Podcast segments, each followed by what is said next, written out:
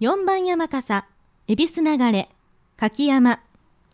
表題、秀でて健康輝く。人形師、亀田仁。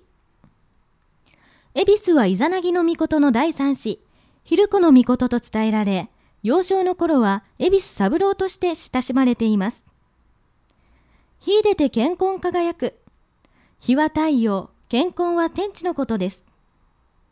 太陽のような大きな体が恵比寿人と共にもう一度お出ましをいただき、混迷の世界を輝かしてくださることを大いに期待いたしましょう。